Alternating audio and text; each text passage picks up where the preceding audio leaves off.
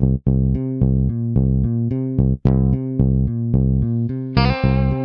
the Pitch. Der Sportpodcast mit Benny und David.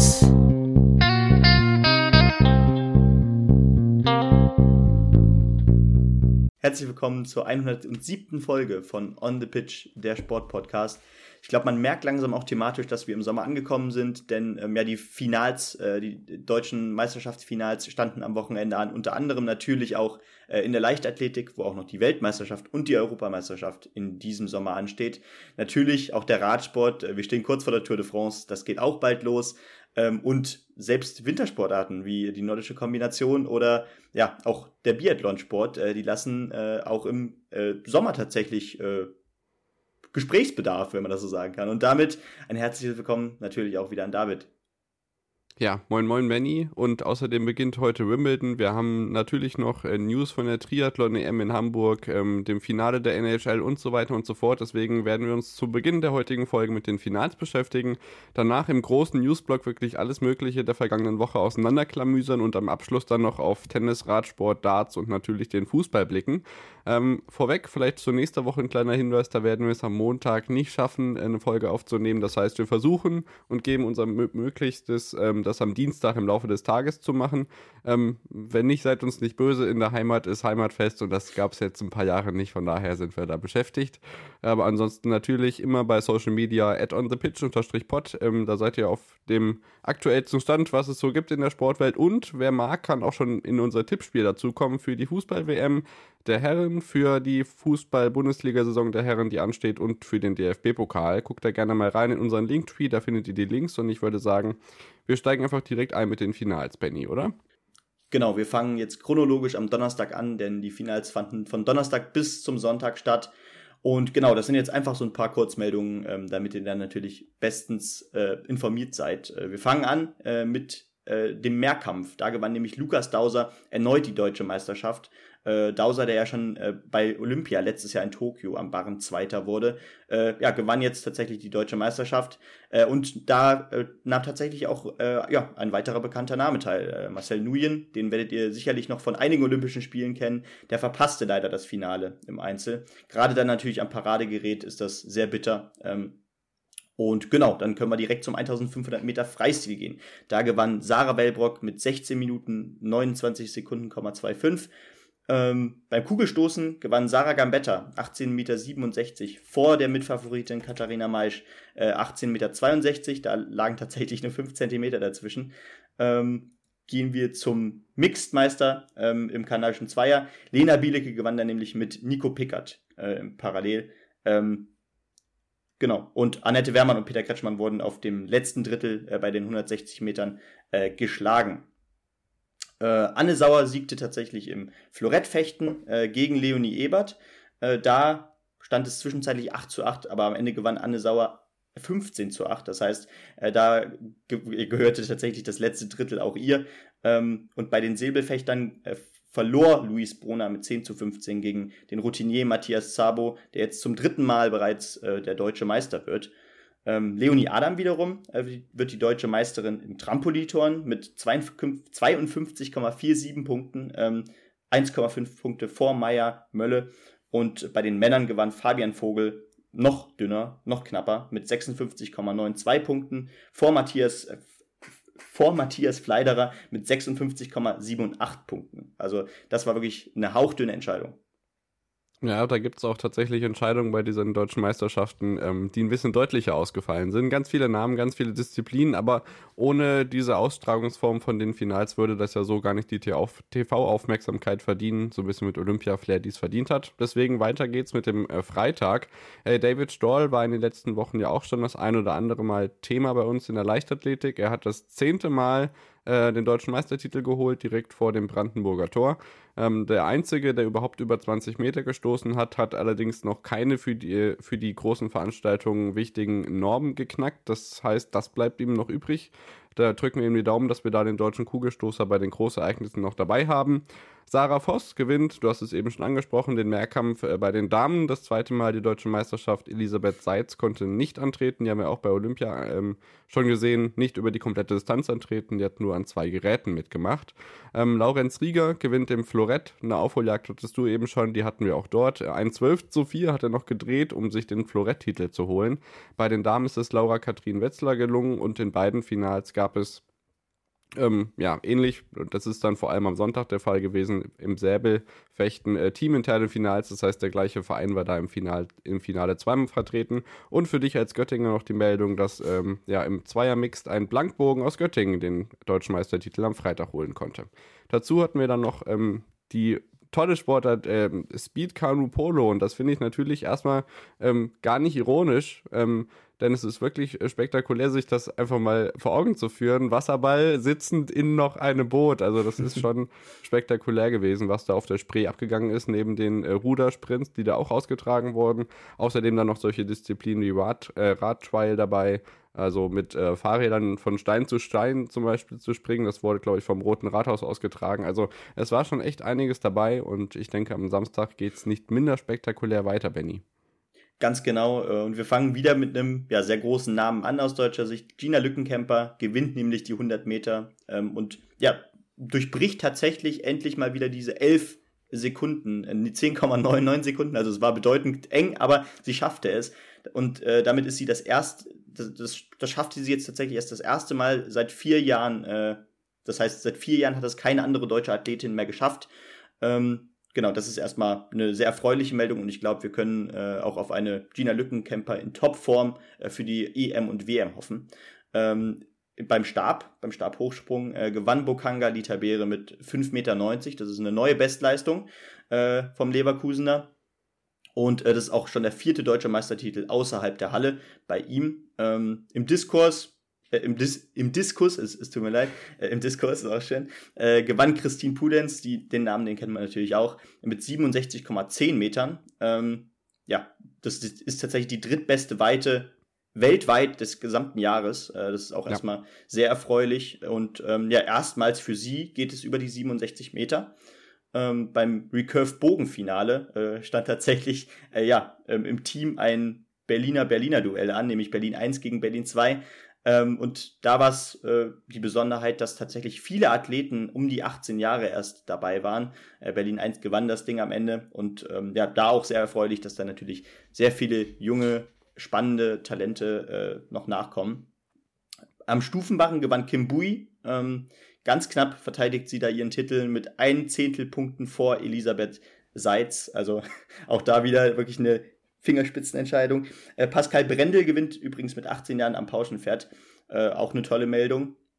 Peter Kretschmer gewinnt äh, den Parallelsprint der Kanuten, hauchdünn vor Titelverteidiger Nico Pickert. Also das war äh, fast schon Fotofinish. Ähm, und am Kajak einer gewann Juli, äh, Jule Hake mit einem Startzielsieg gegen äh, Pauline Paschek. Äh, Anne-Kathrin äh, Thiele, die kennt man natürlich auch, ähm, ja, die gewann den äh, 350 Meter Sprint im Einer ähm, beim Kanu äh, und gewinnt im Fotofinish da tatsächlich gegen Mora Peuser. Ähm, wird da Dritter deswegen ähm, bei den deutschen Meisterschaften. Die ist ja auch schon zweimal äh, Weltmeisterin geworden und einmal auch Olympiasiegerin äh, und mit 37 Jahren beendet sie jetzt ihre Karriere. Äh, deutsche Meisterin wurde da übrigens Sarah Wibberenz. Und dann noch eine letzte Meldung aus dem Triathlon, denn da gewinnt Laura, gewann Laura Lindemann die deutsche Meisterschaft über die Sprintdistanz neun Sekunden vor Annika Koch. Und da war es eigentlich auch ganz lustig. Die durften nämlich äh, ja, den Wannsee durchqueren. Ja, absolut. Äh, der Langener Waldsee war es dann bei der Triathlon-EM, da kommen wir nachher noch drauf zu sprechen. Bei den Herren in Berlin hat Lasse Hürst am Sonntag dann den Triathlon gewonnen, ähm, während Malaika Mihambo im Olympiastadion zwar nicht die sieben Meter knackte, aber dennoch mit 6,85 Meter deutlich ihren sechsten deutschen Meistertitel holen konnte. Ähm, Julika Funke und Samuel Unterhauser waren beide in teaminternen Finals im Säbelfinale zugegen und konnten sich dort ihre Meistertitel sichern. Das hatte ich ja eben auch schon gesagt.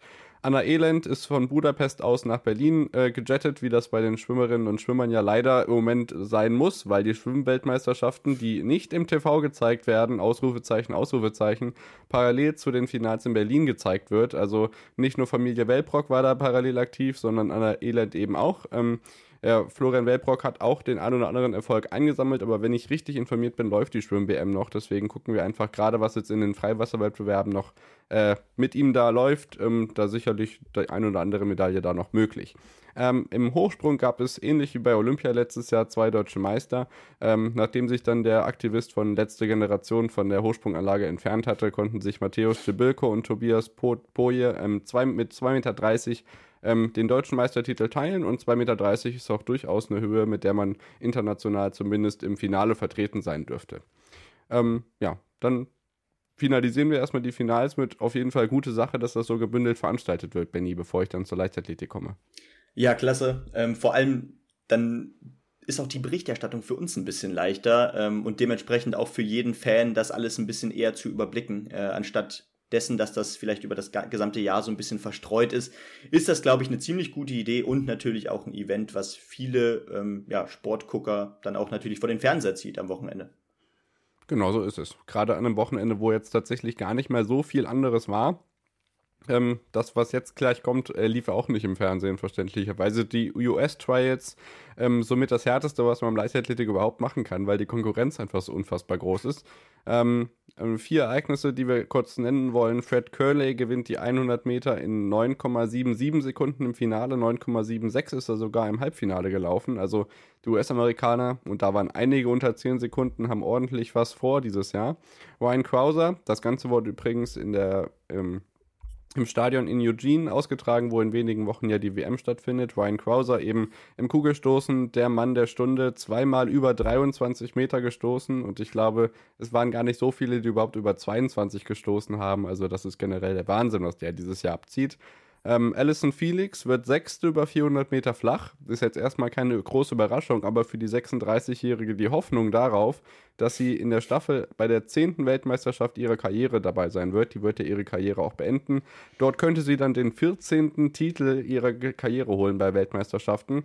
Und ähm, ja, das fände ich auf jeden Fall schön, weil sie ist, glaube ich, eine der wenigen Athletinnen, die, die mich seit Beginn ähm, ja, meiner Leichtathletik-Verfolgungskarriere, kann man so nicht sagen, aber ihr wisst, was ich meine, ähm, begleitet. Und das wäre auf jeden Fall ein schönes Finale. Und wir haben noch einen Weltrekord und der geht fast unter diesem Wochenende weil es war gar nicht auf den ersten Blick zu sehen, dass er überhaupt gefallen ist. Cynthia McLaughlin, das war schon ihr dritter Weltrekord, äh, durchbricht die Schallmauer von 51,45 über die 400 Meter Hürden und der neue Weltrekord steht jetzt bei 51 Sekunden und äh, 4,1 hinter dem Komma, also da ist sicherlich noch der ein oder andere Weltrekord drin. Wir hatten ja mit Carsten Peter auf äh, von Sky, der die Diamond League kommentiert, auf Instagram schon mal kommentiert. Ich weiß nicht, ob das zu seinen Tipps dazugehörte, aber da ist einiges drin und ich denke, das Wochenende hat noch viel, viel mehr Kurznews parat und auf die kommen wir nach der Pause zu sprechen, Benny. Genau. Bis gleich.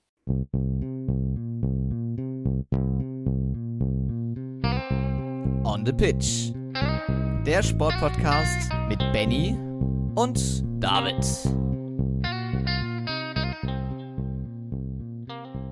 Da sind wir wieder zurück nach der Unterbrechung und Benny, jetzt wird's nicht ganz unstrukturiert, aber wir haben eine ganze Menge an Kurzmeldungen da und ich denke, bevor wir zu den ähm, ja, Themen kommen, über die wir ganz groß diskutieren können, äh, vielleicht äh, drei Kurzmeldungen vorweg. Handball, die Beachvolleyballerinnen gewinnen die Weltmeisterschaft. Herzlichen Glückwunsch nach Greta auf der Stelle die Champions League-Sieger aus Skopje, und das könnte so der erste Punkt sein, wo man diskutiert. Ähm, 2017, 2019 waren die erfolgreich, wurden von der EHF vom Europapokal ausgeschlossen, weil sie ihren Spielern keine Gehälter zahlen oder zumindest da Gehaltszahlungen ausstehen. Also, wenn ich mir das jetzt beim FC Barcelona im Fußball vorstellen würde, wäre das Geschrei wirklich groß. Puh. Ja, äh, definitiv, wobei man, glaube ich, bei Barcelona mittlerweile auch sagen kann, dass die gerade auch verhältnismäßig zumindest zu den Vorjahren schon genug bestraft worden durch das, was sie da jetzt durchmachen. Ähm, ja, es wird nicht leichter, ähm, wenn ein Aubameyang fast schon als Königstransfer gilt, als 34-Jähriger wohlgemerkt. Ähm, ja, dann kann man spannend auf die nächsten Jahre bei Barcelona blicken. Aber wieder eine lustige Geschichte, wenn das auch wahrscheinlich für die Athleten äh, von Skopje eher weniger lustig ist. Da hoffen wir auf jeden Fall auf Besserung, aber es ist auf jeden Fall spektakulär, deswegen ähm, musste es hier den Platz finden. Triathlon-EM in Frankfurt hatte ich schon angesprochen, ähm, über 3000 Leute waren dabei, Respekt an alle, die sich da durchstemmen. Bei den Damen in den Profi im Profibereich waren tatsächlich nur sechs Starterinnen am Start, ähnlich wie bei den Tour de France-Vorbereitungen haut da Corona ordentlich rein. Dennis Chevreau und Daniela ähm, Bleimehl, Deutsche, kommt glaube ich auch aus Südhessen, aus Darmstadt, sind die beiden äh, Siegerinnen und Sieger des Wochenendes. Ähm, Im Eishockey gewinnt Colorado Avalanche ähm, ja, die NHL wie erwartet, zusammen mit dem deutschen Nico Sturm, der der fünfte Deutsche ist, der den Titel sich holen kann. Und ähm, ja, der fünfte nach Uwe Krupp, denn der war der erste auch mit Colorado 1996. Aber ebenfalls erwähnenswert ist, dass der deutsche Moritz Seidler, der für die ähm, Mannschaft aus Detroit spielt, als Best Rookie of the Year ausgezeichnet wurde. Mhm. Das ist auf jeden Fall auch bemerkenswert. Genau, einerseits das und ähm, ja, was auch ganz interessant ist, dass Colorado, Colorado Avalanche äh, vor fünf Jahren noch das schlechteste NHL-Team waren. Ähm, da hat jetzt die Denver Post auch äh, geschrieben, das schlechteste NFL-Team, äh, ja, auf dem Weg in die Träume. Äh, es ist ja auch wirklich so. Also, was ist das für eine Geschichte? Und das ist auch eine Geschichte, da kann man dann sich natürlich auch wieder für den US-Sport im Allgemeinen aussprechen, gerade wenn man die großen Ligen anguckt, dass das finanziell dann doch fairer ist, gerade wenn es dann um, um, die Budgets geht, wenn es dann um, äh, naja, ähm, die Drafts geht. Das ist schon alles in meinen Augen sportlich fairer als äh, das, was bei uns jetzt zum Beispiel in den Profiligen in Europa abgeht. Genau. Und dazu kommt noch, dass wenn man nachtaktiv ist, dazu im Moment sogar äh, deutschlandweit die Chance hatte, das im Free TV zu verfolgen. Also auch da geht es in die richtige Richtung. Mhm. Dann haben wir noch einige äh, Meldungen hier, die wir auf jeden Fall besprechen müssen. Vielleicht ein paar Randmeldungen. Äh, Marcel Schrötter letzte Woche erwähnt, am Sachsenregen stürzt in der Moto, äh, Moto 2 in Assen in Führung liegend, äh, während Pierre Gasly ähm, kurz vor dem Silverstone-Wochenende der Formel 1 seinen Vertrag bei Alpha Tauri auch für nächstes Jahr äh, unterschrieben hat. Und dann ähm, morgen startet das CHIO in Aachen mit Carsten Soßmeier Mikrofon für die ARD. Das freut mich natürlich mal ganz besonders. Also schaut da gerne mal rein. Ist somit das größte Reitsport-Event, was es gibt. Wird eben in Aachen ausgetragen. Und wir haben äh, Regeländerungen im Biathlon-Weltcup-Zirkus, Benny. Ja, ganz genau. Äh, da gibt es tatsächlich Neues, denn, ähm, also, und es sind die, direkt gleich mehrere Punkte, die in meinen Augen auch relativ groß sind. Zum einen, ähm, das war ja immer eine Besonderheit beim Biathlon, ähm, ja, werden die äh, WM-Punkte, die es immer auch, die immer sonst auch in die äh, Weltcup-Wertung eingeflossen sind, äh, die wird es nicht mehr geben. Das heißt, ähm, wie bei den anderen Sportarten auch, wie zum Beispiel natürlich bei äh, den bei der nordischen Ski-WM zum Beispiel, äh, es gibt keine Punkte, die dann in die Rankings einfließen, in die Weltcup-Rankings. Äh, das ist schon mal die erste Änderung. Außerdem, gibt es keine Streichresultate mehr. Denn ähm, na, gerade wenn man dann vielleicht eine nicht so konstante Athletin oder ein nicht so konstanter Athlet ist, ähm, dann kann man natürlich dann auch nochmal die schlechtesten Ergebnisse zum Beispiel streichen lassen. Das geht aber jetzt nicht mehr. Zudem ähm, ja, sollen jetzt äh, die besten Ergebnisse ähm, auch durchaus besser entlohnt werden mit mehr Weltcup-Punkten. Das heißt, äh, im Sprint, in der Verfolgung und im Einzel- und im Massenstart äh, gibt es für den ersten Platz jetzt nicht mehr 60, sondern 90 Punkte. Für den zweiten statt 54, 75. Für den dritten 48 statt 48, 60. Vierter 43,50, Fünfter 40,45 und der Sechste 38,40. Also da sieht man auch schon, dass gerade ähm, der erste Platz und der zweite Platz dann natürlich ähm, ja, mehr belohnt werden und ähm, ja, das dann doch auch ein größerer Unterschied zum sechsten Platz ist. Äh, wie findest du das? Ja, also insgesamt wurde ja auch gesagt, dass mehr Leute daran beteiligt werden, überhaupt auch Preisgeld zu bekommen. Das ist natürlich ein richtiger Schritt, wenn man jetzt die Preisabstufung allerdings ja. so macht bei den Punkten, dass äh, gleich viele Leute Punkte bekommen, nur einfach die vorderen mehr im Verhältnis zu den hinteren. Mhm. Weiß ja nicht, ob das so eine sinnvolle Sache ist, aber ich denke, da hat sich auch was getan, oder? Genau, beim Preisgeld hat sich ja auch was getan. Das heißt, äh, bei Weltcups sieht das jetzt so aus, dass die Top 30 schon ähm, eine finanzielle Belohnung bekommen, statt der Top 20, äh, weil, ja, perfekt. Also, also der Top 20 hat immer dann 1000 bekommen, äh, also der 20. Platz, und dann geht's in Abstufungen dann von 21 bis 30 in hunderten Schritten runter. Ähm, der erste bekommt 15.000, ähm, das bleibt dabei. 12.000, 9.000, 7.000, 6.000, 5.000 bis, bis Platz 6 bleiben auch dabei aber Platz 7 bis 5, äh, Platz 7 bis 20 werden da auch erhöht. Ähm, das ist ja auch schon mal gut. Das heißt, dass es beim Preisgeld zumindest so eine leichte Annäherung gibt. Ja, es wird Zeit, dass die Wintersportsaison wieder losgeht. Ähm, Definitiv. Die einen oder anderen haben dann noch ein bisschen was zu zittern, denn am Freitag war der 24. Juni und das ist nicht äh, nur einfach ja, das ist für die Wintersportgemeinde einfach ein besonderer Tag gewesen dieses Jahr, weil es wurde bekannt gegeben, dass das IOC da das äh, Executive Board hat und da bekannt gegeben wird, wie so eben die olympische Zukunft von der einen oder anderen Disziplin aussieht. Was man sagen mhm. kann, ist, dass Gewichtheben statt jetzt 2028 nicht mehr olympisch sein wird. Da gibt es ja auch im Weltverband einige Kriseleien. Das wackelt ja auch schon für äh, Paris mhm. so ein bisschen. Ähm, das Boxen wird auch da nur noch unter Vorbehalt olympisch sein, 2024 auf jeden Fall noch, denn äh, der IBA, der International Boxing Association, denke ich mal, wird sie heißen, er wurde die Verantwortlichkeit für den olympischen Wettbewerb entzogen, weil es auch da Quälereien im Weltverband gibt und die nordische Kombination wird bei den Herren auch weiterhin ausgetragen in Mil äh, Milano und Cortina 2026. Wie das dann 2030 aussieht, weiß man nicht, weil der Damenwettbewerb für die nordische Kombination, der übrigens bei den Skisprengerinnen im Spezialwettbewerb jetzt auch für die Großschanze ausgeschrieben worden ist, ähm, bei der NOKO, ja, bei den Damen noch nicht wirklich im olympischen Präse Programm präsent sein soll. Ja, das ist natürlich wirklich ein Schlag ins Gesicht für die äh, Athletinnen, die da in den letzten Jahren den, äh, ja, den Umschwung zur nordischen Kombination äh, gemacht haben. Ähm, Beispiel Svenja Wirth. Genau, zum Beispiel Svenja Wirth, die da ja wirklich auch gute Ergebnisse abliefert. Ähm, und gerade weil man da auch in den letzten Jahren ähm, durch Corona natürlich das große Problem hatte, dass wenige Weltcups stattfanden, ähm, dann ist es natürlich auch schwer, ähm, Leute langfristig an diesen Sport zu binden. Also vor, vor allem Athleten und Athletinnen. Ne? Aber ähm, da, auch da, da sich das jetzt zur neuen Saison dann auch äh, gedreht hat, jetzt gab es schon zumindest im Verhältnis deutlich mehr Weltcups, ich gehe davon aus, dass der Sport auch noch wachsen wird, auch bei den Damen. Äh, die werden sehen, die, die werden die Wettkämpfe der Herren ja genauso äh, begeistert verfolgen, da gehe ich von aus. Und wenn du die Konkurrenz bei den Herren siehst, die ist ja wirklich groß ähm, in meinen Augen, äh, gerade wenn man sieht, wie jung die Sportart noch ist. Und dann denke ich schon, das ist äh, gerade für die Sportart natürlich generell auch ein existenzieller Schritt oder eher gesagt ein Rückschritt, äh, der vielleicht sogar ja noch einen größeren Bedeutungsverlust mit sich zieht. Genau, was sicherlich auch immer noch ein Argument ist, dass bis auf die Japanerinnen und Japaner ja wirklich international wenig Konkurrenz da ist. Ähm, Natürlich ist das eine sehr europäisch dominierte Disziplin, was bei Olympischen Spielen natürlich auch mal so ein bisschen für Verwerfungen sorgen kann. Aber auf der anderen Seite ist es natürlich wirklich ein entwicklungshemmender Schritt, jetzt zu sagen, äh, bis 2024 kann die FIS sicherlich erstmal so weitermachen, wie sie es bisher macht. Aber danach fehlt halt so ein bisschen die Legitimation, warum man das tun sollte. Ähm, ich will gar nicht davon denken, was passieren würde, wenn die Herren-Noko aus dem Olympiaprogramm rausfliegt. Also ich glaube, Erik Frenzel eskaliert. Und zwar völlig zu Recht. Also. Ja es ist immer noch so nicht ganz in meiner Realität angekommen und ich hoffe, dass sich da noch irgendwie was tut, aber wir müssen einfach schauen, wie sich der äh, Damenweltcup-Kalender in den kommenden Wintern äh, genau. entwickelt. Vielleicht kriegen sie es bis 2030 gedeichselt oder so. Also, oh, das ist echt, echt ähm, sehr, sehr schwierig.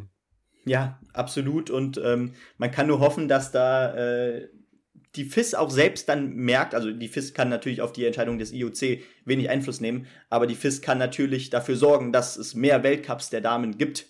Und ähm, dementsprechend äh, hoffen wir natürlich da auch auf mehr Weltcups nächste Saison oder in den nächsten Jahren und dadurch natürlich auch mehr Begeisterung, auch hoffentlich natürlich mehr Übertragungsrechte, dass wir dann auch mal öfter vielleicht die Damen äh, der nordischen Kombination im TV verfolgen können, äh, außer die Livestream-Chancen, die es halt sowieso schon gibt. Aber das würde, glaube ich, auch äh, dem Sport gut tun. Und ich sehe in diesem Sport eine Zukunft. Äh, ich finde es immer noch unfassbar spannend, diese Wettbewerbe zu verfolgen. Ja, zu Recht, völlig zu Recht. Und ähm, ja, ebenso freuen wir uns natürlich für die Damen beim Spezialsprung, dass es jetzt auch auf der Großschanze den dritten Wettbewerb für Olympia gibt. Aber ja, ähm, ja wie gesagt, diese Noko-Meldung hat alles überschattet. Dann geht es bei uns weiter mit Tennis, Radsport und Darts und dem Fußball natürlich, aber vorher gibt es eine kleine Unterbrechung.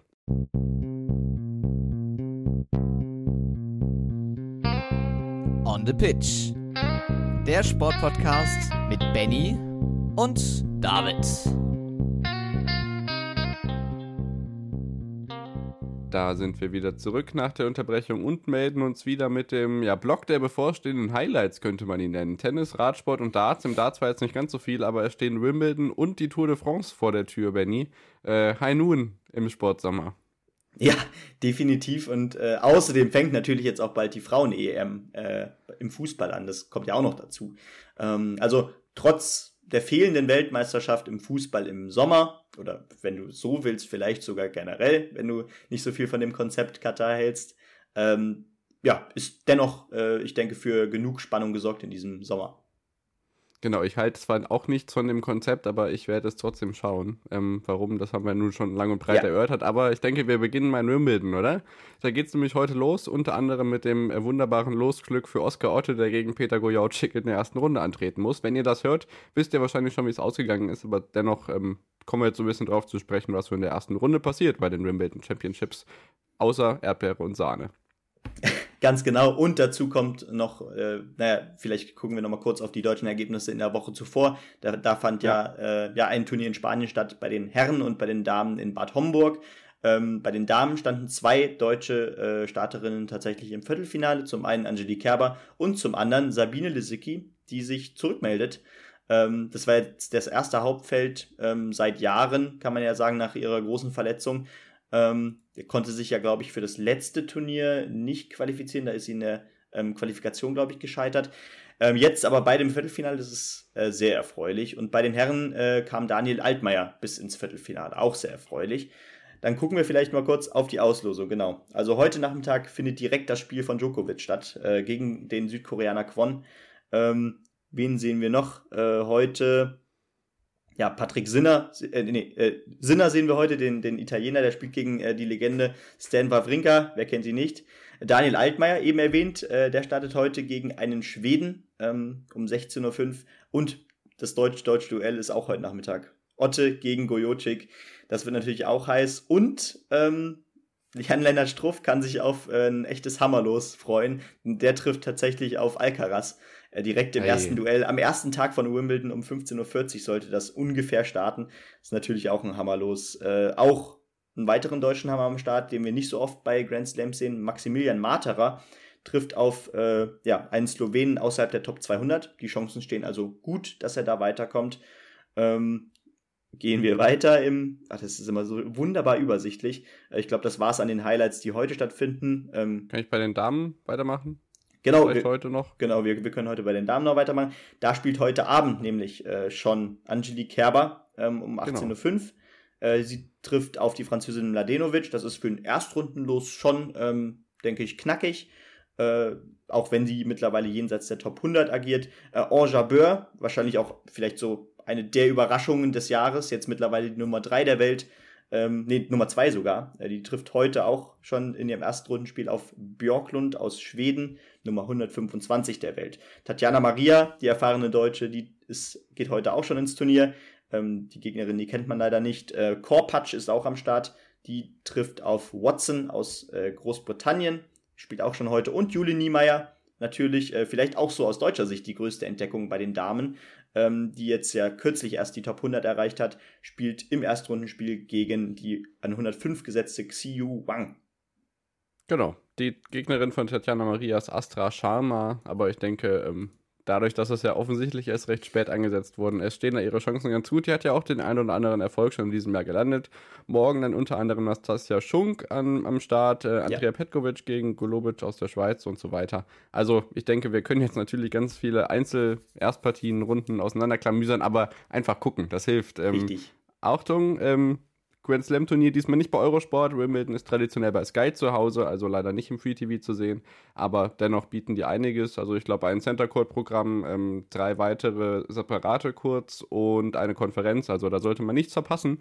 Und wir freuen uns auf jeden Fall drauf und machen mit dem Radsport weiter, denn auch da gibt es ein großes Highlight. Die Tour de France startet am Freitag in Kopenhagen. Ja, das war schon lange so geplant. Grand Departs im Ausland sind ja keine Seltenheit. Am Dienstag kommender Woche geht es dann weiter in Dünkirchen mit der Etappe nach Calais, wo man sich dann auf französischem Boden bewegt. Es gab am Wochenende die deutschen Meisterschaften im Sauerland. Nils Pollitt gewann da vor Nikias Arndt und äh, Simon Geschke. Und ähm, ja, der deutsche Meister vom letzten Jahr, der wurde mit Corona, und das ist wirklich ein Problem im Moment im Radsport, weil einige wirklich davon betroffen sind, unter anderem bei den Vorbereitungsrennen in der Schweiz. Ähm, bei der Tour des Biss gab es ja ganz viele Corona-Fälle und einige davon haben jetzt wirklich Schiss, dass sie es nicht rechtzeitig zur Tour de France schaffen oder dass aus der Tour an sich ein ganz großes Corona-Desaster wird. Also Maxi Schachmann, wie gesagt, nicht dabei bei den deutschen Meisterschaften und bei den Damen ähm, sichert sich den Brustring, den Nils Pollitt ja dann bei der Tour de France ähm, auch ähm, im schwarz-rot-goldenen Dress zeigen wird. Liane Lippert, wie schon 2018, den Titel bei den ähm, Radfahrerinnen. Das so zum Radsport. Ich freue mich auf die Tour de France, das Ganze natürlich dann zu sehen bei One und äh, Sportschau.de und im ersten dann immer, immer, mindestens eine Stunde lang. Also Florian Nass, äh, Moritz Kassalet, Antwerpes und Co. sind da gut vorbereitet und ähm, als Empfehlung natürlich noch deine Tour mit Lea Wagner und Rick Zabel auf Sportschau.de als Vorbereitung und auch noch eine Empfehlung, unser Interview mit Lea Wagner. Das vielleicht Natürlich. so als kleine Brücke dazu, bevor es dann mit dem Darts weitergeht. Ganz genau, ja. Hört euch das Interview von, äh, mit, von und mit äh, Lea Wagner natürlich äh, bei uns an. Äh, das müsste ja auch relativ weit oben bei euch im Feed noch sein. Ähm, genau. Und dann gucken wir jetzt kurz auf den Dartsport, auch wenn da am Wochenende ja so ein bisschen Ebbe war. Ähm, zumindest wenn man die Wichtigkeit äh, der Dutch Darts Masters ansieht. Denn es ist ein World Series Turnier ohne Ranking-Bezug. Äh, und zudem, naja, die World Series Tour ist ja dafür da, um den Dartsport in die Welt zu bringen, äh, was, glaube ich, in den Niederlanden nicht mehr äh, nötig sein wird, ähm, nach, äh, nach drei äh, niederländischen äh, Weltmeistern. Aber ich glaube, man kann sagen, ähm, ja, das, das lag wohl daran, dass es wohl schon TV-Rechte gab und äh, ja, einen Vertrag mit dem ansässigen Sponsor. Ähm, aber Nichtsdestotrotz gucken wir natürlich trotzdem drauf. Dimitri Vandenberg gewann damit nämlich sein zweites Event in Folge. Der gewann nämlich schon das Nordic Darts Masters. Ähm, jetzt gewinnt er das Finale mit 8 zu 2 gegen Dirk van Dijvenbode. Auch noch ganz interessant, sechs von acht ähm, gesetzten Spielern, also nicht Niederländern so gesehen, äh, außerhalb natürlich von Michael van Gerven, ähm, sind bereits in Runde 1 ausgeschieden, äh, was auch ganz interessant ist, was bei den World Series Turnieren normalerweise nicht so oft stattfindet. Ähm, gerade wenn du dann in Ländern bist wie äh, keine Ahnung, äh, früher gab es ein Turnier äh, in Dubai, das war auch immer ganz interessant. Was gibt's zu lachen? Ich finde den Namen Dirk von Divenbode einfach so schön. Sorry. Ich will dich nicht unterbrechen.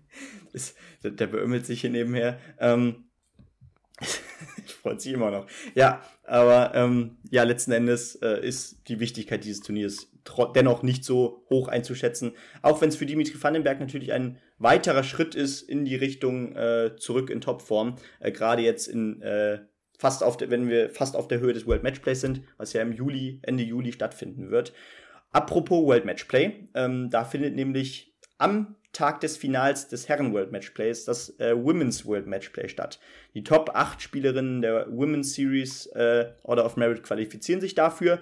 Und äh, ja, die letzten Events vor dem World Matchplay wurden gespielt und die Top 8 stehen jetzt fest. Äh, denn Lisa Ashton ähm, an 1, Fallon Sherrock an 2. Äh, vielleicht erstmal ein paar Worte zu Lisa Ashton. Die gewann nämlich seit der Erfindung oder seit der Gründung der Women's Series ähm, an jedem Tag äh, mindestens ein Event. Denn ähm, das sei vielleicht auch noch gesagt, äh, an einem Tag äh, wird, werden immer zwei Events gespielt bei der Women's Series. Ähm, und das ist wenn du das auf eine ja, Weite von zwei Jahren legst, wirklich beeindruckend und beachtenswert. Ähm, Fallon Sherrock natürlich zweite, auch deutlich. Äh, Lorraine Winstanley dritte. Aline de Graaf, die, ähm, ja, die Niederländerin auf Rang 4. Laura Turner äh, mit einem guten Run äh, in den letzten Wochen auch nochmal hier auf Rang 5. Die Waliserin äh, Rianne Griffiths auf Rang 6. Katie Sheldon, äh, eine Irin, glaube ich, unter 20, auch ganz interessant. Und Chloe O'Brien, die Schottin, auf Rang 8. Aus deutscher Sicht waren am Wochenende leider wieder auch keine äh, Spielerinnen am Start. Ähm, wenn, dann waren dieses Jahr auch nur ähm, ja, ähm, Spielerinnen am Start aus deutscher Sicht, die nicht so hoch einzuschätzen waren, äh, nicht die besten deutschen Athletinnen, die sich bisher noch so ein bisschen sträuben gegen die PDC-Events. Ähm, mal sehen, ob das vielleicht in den nächsten Jahren noch so ein bisschen abebbt. Und natürlich auch wichtig, die Top 2, das wären gerade Lisa Ashton und Fallon Sherrock, die qualifizieren sich dann natürlich am Ende des Jahres auch äh, für die Weltmeisterschaft.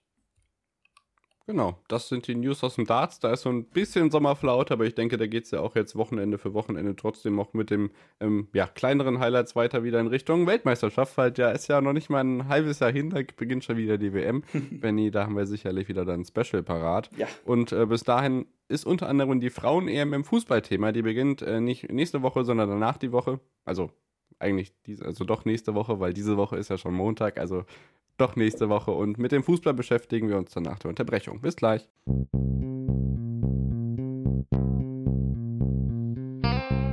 On the Pitch. Der Sportpodcast mit Benny und David.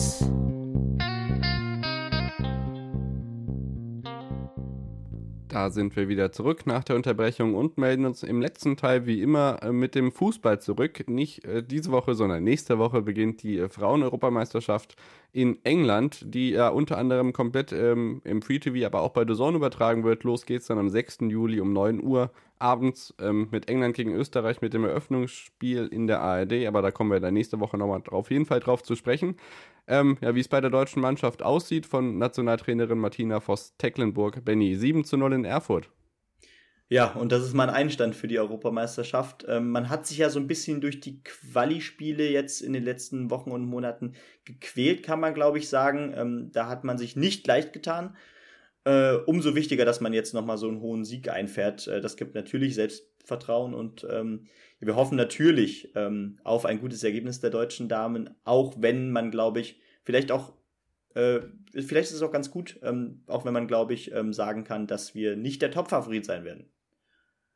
Ja, absolut.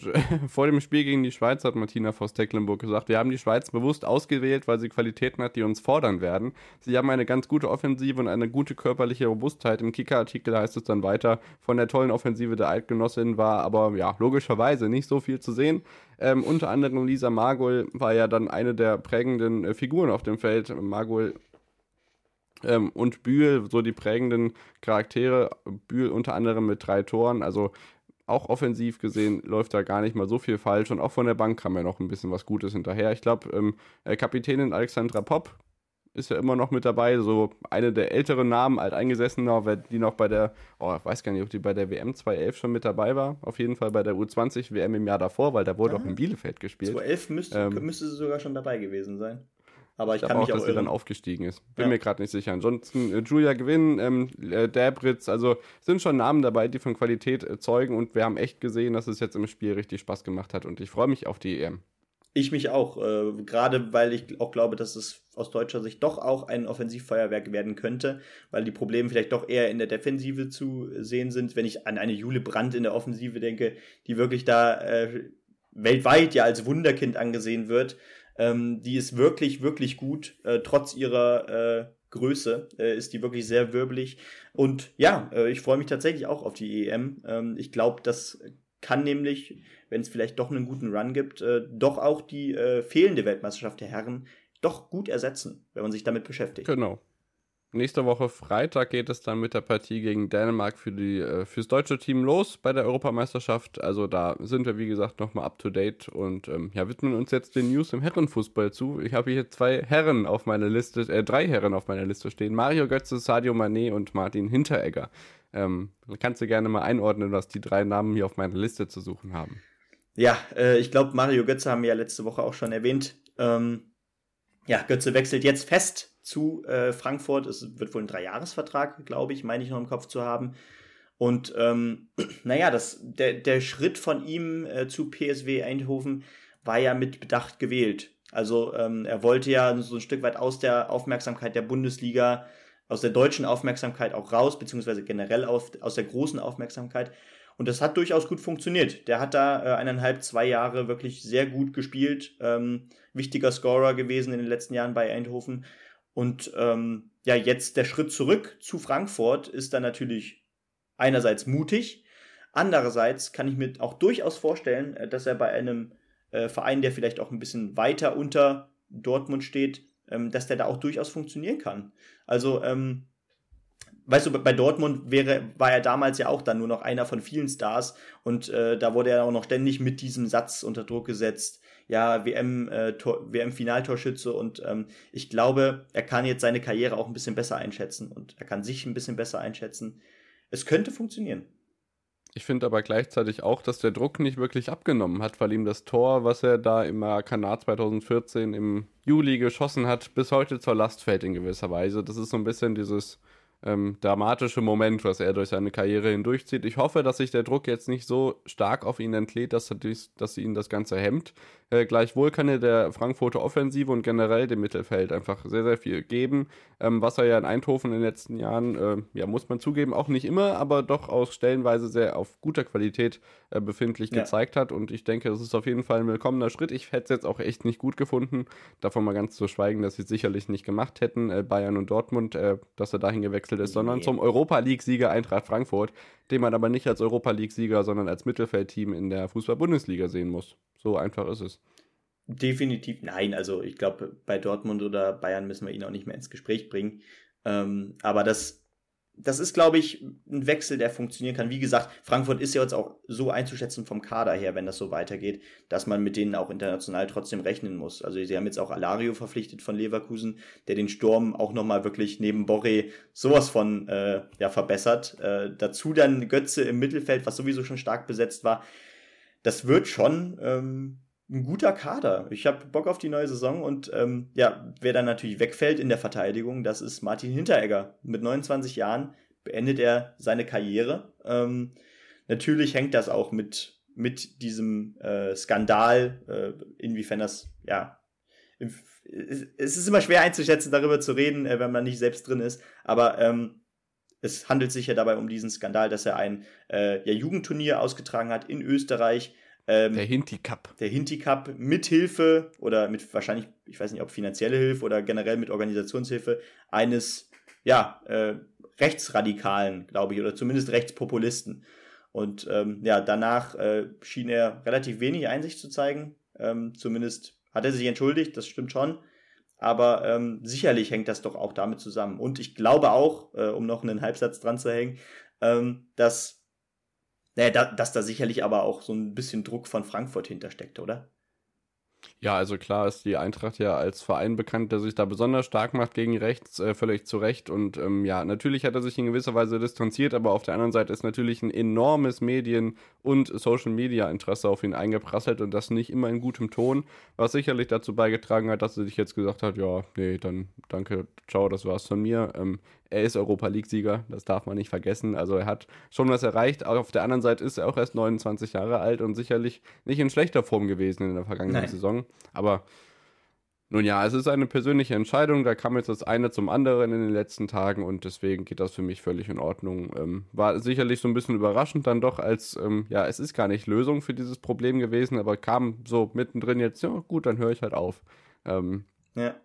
Kann er gerne machen. Also soll, soll er machen. Es ist seine Entscheidung und sicherlich hat das für die ein oder andere Verwunderung gesorgt. Auf der anderen Seite ist es sicherlich auch ein ordentlicher Verlust für die Eintracht-Abwehr, ja. die ja letztes Jahr wirklich gar nicht mal so schlecht aussah, zumindest was die internationalen Spiele angeht. Und bevor wir auf Sadio Mané zu sprechen kommen, haben wir noch eine News, was die äh, Katar-WM im äh, Winter angeht geht, da gibt es äh, bis zu 55 Spieler in den vorläufigen Nominierungslisten und bei der WM selber dürfen dann 26 Spieler und nicht nur 23 dabei sein. Ein Platz für Simon Terodde. Nein, äh, aber ähm, ich, ich, ich hatte noch eine Meldung hinzugefügt oder hinzufügen wollen, denn ähm, Steffen Baumgart verlängert gerade seinen Vertrag äh, bei Köln um ein weiteres Jahr bis 2024. Ähm, ja, die Erfolgsgeschichte geht zwar erst ein Jahr, aber ich verstehe schon, ähm, also es scheint schon irgendwie ganz gut zu passen da äh, in Köln. Ähm, wie das dann diese Saison weitergeht und ob das so gut weitergeht wie die letzte Saison, das bleibt abzuwarten, gerade weil sich, glaube ich, am Kader doch auch relativ wenig verändern wird. Aber ich glaube, das ist eine Meldung, die viele Kölner freuen wird. Ja, absolut. Ähm, hat man ja gemerkt, dass es in die richtige Richtung geht. Wir hoffen, dem Hund auf dem Sofa geht es auch soweit gut. Und dann hoffen wir auf eine weitere Saison, in der uns der erste FC Köln Spaß bereitet. Ja, Sadio Mané. Äh, Dortmund hat ordentlich zugelegt, ne? Also Schlotterbeck dazu und auch den einen oder anderen Star, der noch nicht so ganz äh, fest ist. Ich weiß nicht, ob das mit Alea inzwischen offiziell ist. Ich glaube nicht. Ähm, und dann denkt sich Bayern, ja gut, wenn die Dortmunder aufrüsten, dann legen wir irgendwie doch nach und zeigen, dass wir international noch was zu sagen haben. Mané neu dazugekommen, Gravenberg neu dazugekommen. Also natürlich hat man den einen oder anderen herben, ablösefreien Abgang in den letzten Jahren hinnehmen müssen, aber irgendwie ist jetzt doch gut nachgelegt worden. Ja, definitiv. Ähm, ich glaube, bei erst, erstens nochmal zu Haller, ich glaube, der Transfer ist schon fest. Der wird nächste Saison für Dortmund spielen. Äh, ich glaube, Ajax meinte nur, ähm, zumindest äh, ja, intern, dass, dass sie wohl noch mit der Verkündung ein bisschen warten wollen. Äh, ich weiß nicht, mhm. womit das liegt. Also man hat ja auch schon Gravenberg äh, verloren zum Beispiel für teures Geld und so weiter. Bitter. Haller natürlich dann auch. Das ist viel Geld und vielleicht hängt das dann auch so ein bisschen mit äh, ja, bestimmten äh, Steuereinsparungen zusammen, keine Ahnung. Aber das ist nur, ja, so eine Idee. Äh, genau, ja, Manet äh, ist da natürlich ein absoluter Weltstar, der jetzt in die Bundesliga wechselt. Und wir haben jetzt auch schon letzten Montag gesagt, äh, wir haben da schon über die Transfers äh, gesprochen. Diese Bundesliga, die wird ähm, attraktiver, hat man das Gefühl, in dieser äh, ja, Sommerpause. Man hat so viele Stars, die man jetzt verpflichtet. Wenn jetzt ein Weltstar wie Sadio Mané dazu kommt, äh, das wäre eine echte Bereicherung. Dennoch bleibt die Personalie äh, Robert Lewandowski immer noch aktuell. Äh, was passiert mit ihm? Er wird ja wahrscheinlich gehen, aber da ist noch nichts fest. Und ähm, so lange ist es natürlich auch schwer, einen Ersatz zu finden, weil ähm, natürlich äh, Robert Lewandowski auch viel Geld ausmacht. Ähm, und ich weiß nicht, ob man, ob man das jetzt ausgeben will, bevor äh, er schon, äh, bevor er nicht gegangen ist, weißt du? Ja, ich habe gestern Barcelona 60 Millionen gelesen, aber da war ja noch nicht wirklich was gegessen. Also muss man jetzt einfach sehen, was da die nächsten Tage bringen. Immerhin hat sich der Vorstand jetzt wohl ein bisschen mehr geöffnet im Sinne von, wir geben ihn ab und wir lassen ihn sich nicht wegstreiken oder so. So schlimm wie bei Dembele wird es nicht werden, aber es hat ja schon so leichte Anzüge davon. Mal gucken, wie das wird. Also ich denke, da werden die einigen, äh, die nächsten Tage noch einiges an Spannung, was den Transfermarkt angeht, bereithalten. Ja. Und ansonsten kann man ja in den nächsten Tagen diverse Testspiele angucken, während Bielefeld zum Beispiel gegen den rumänischen Erstligist 4 zu 1 verliert. 1860 München gegen Schöngo 8-0 gewinnt und Mainz 05 gegen den Oberligisten 1. Äh, FC Kiedrich 21 zu 0 gewinnt. Also gibt schon das ein oder andere spektakuläre Spiel und ich glaube, deine Schalker legen ja auch bald los. Genau, ich glaube, am Mittwoch äh, gibt es den ersten Test vor Beginn des Trainingslagers äh, gegen einen Bezirksligisten, glaube ich. Das ist erstmal so zum, zum Reinkommen. Ich glaube, das wird so ein, also ich, ich hoffe, das, das wird so ein ähnliches Spiel wie dieses 21-0, von dem du gerade geredet hast. Ja, genau. Ansonsten vielleicht für die allgemeinen Fußballfans, ich bin ja immer noch so ein bisschen dabei, ähm, ja, die Entwicklung von Fabian Klos zu nennen. Er hat gestern seinen ersten Spieleinsatz wieder gehabt, nach diesen, ja, ich weiß nicht, was waren es jetzt, drei Monate nach diesem Stuttgart-Spiel, 50 Meter vor meinen Augen, ist er dann ähm, zu Boden gegangen und dann wurde aus der Schüko-Arena rausgetragen. Er spielt ja jetzt mit Gesichtsmaske, die so ein bisschen dieses ganze ähm, Konstrukt, muss man ja sagen, nach diesen zwei Verletzungen, äh, die er da schon hatte, ähm, schützt und ähm, ja, ist auf jeden Fall, ähm, ja, sicherlich ein freudiges Ereignis für die ganze Fußballgemeinde, aber sicherlich für alle Arminen, dass Fabi wieder da ist und ähm, ja, weiterhin alles Gute auf dem weiteren Weg zurück in ähm, ja, den Kampf um den Wiederaufstieg in Liga 1. Ja. Und definitiv. wir sind auch am Ende, Benny. War einiges drin heute. Ja, es, es war, glaube ich, wieder ganz, ganz unterhaltsam. Ähm, auch wieder ein bisschen Diskussionspunkte gehabt äh, was ja, glaube ich, auch immer ganz erfrischend ist für die Folge. Und ähm, mir hat sehr viel Spaß gemacht und dann hören wir uns wohl äh, nicht nächste Woche Montag, aber wohl wahrscheinlich am Dienstag.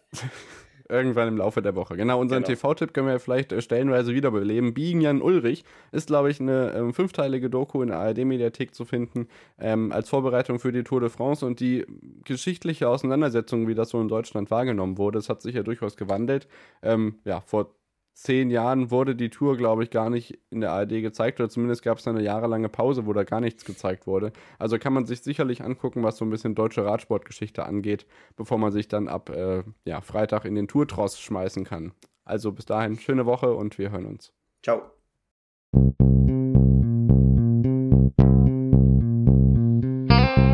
On the Pitch.